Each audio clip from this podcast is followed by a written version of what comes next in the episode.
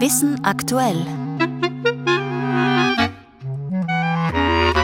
Tödliche Haiattacken werden häufiger. Das zeigt eine Auswertung der Universität Florida. Warum? Das hören Sie gleich. Und Thema eDNA, was man aus Erbgut in der Umwelt zum Beispiel für die Wahlforschung herauslesen kann. Am Mikrofon Elke Ziegler. 2023 hat es weltweit mehr Haiattacken gegeben als im Vorjahr.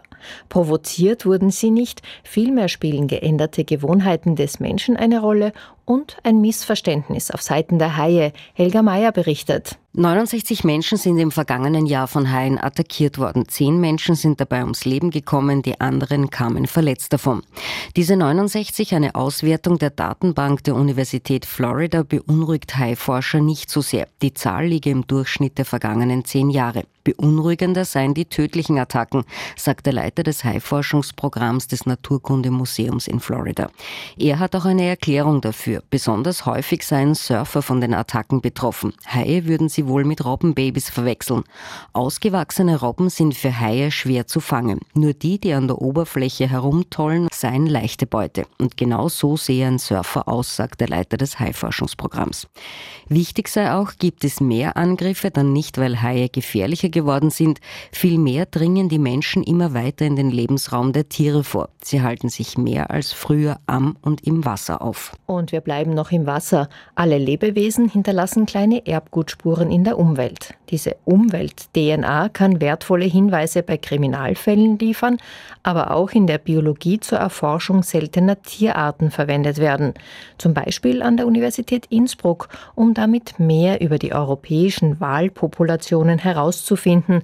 Raphael Krabscher berichtet. In den europäischen Gewässern gibt es zahlreiche Walarten. Detailliertere Infos dazu fehlen aber oft. Für die Erforschung der Tiere und auch der Ökosysteme, in denen sie leben, wären genauere Daten aber sehr wichtig. An der Universität Innsbruck will man diese Informationen sammeln, und zwar im Projekt E-Whale, bei dem sich alles um die sogenannte Umwelt-DNA dreht, sagt die Koordinatorin des Projekts Bettina Tallinger. Das sind Gewebestückchen, Zellbestandteile oder freie DNA. Ich erkläre es immer sehr gerne anhand von Fischen. Also jeder Fisch gibt ein bisschen DNA ans Umgebungswasser ab, über die Atmung, über den Kot oder über die Schleimschicht. Und diese DNA-Spuren kann man dann im Wasser nachweisen.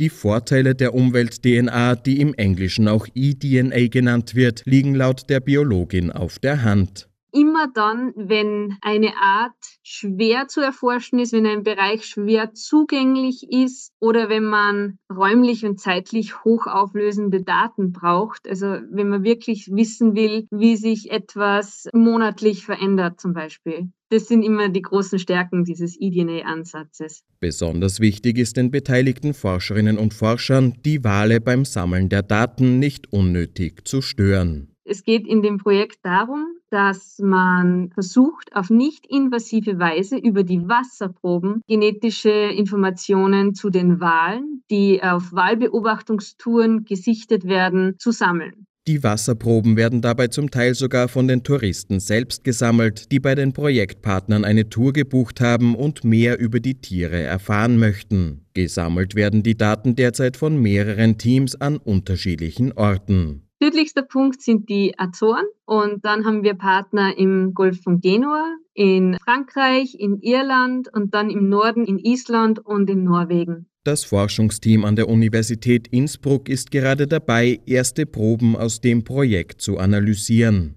Konkretere Ergebnisse sollen bis Ende 2025 folgen. Laut Tallinger ist der Einsatz von Umwelt-DNA jedenfalls sehr vielversprechend, um die Wahlpopulationen in den europäischen Gewässern künftig relativ kostengünstig und unter Einbindung der Bevölkerung zu untersuchen. Wie verändert der Mensch seine Umwelt? Unter anderem diese Frage wird unter dem Schlagwort Anthropozän diskutiert. Diese Woche läuft im Radiokolleg hier in Ö1 ein Schwerpunkt dazu und auch unsere Wissenschafts-Online-Seiten berichten über das umstrittene Menschenzeitalter ausführlich nachzulesen auf science.orf.at.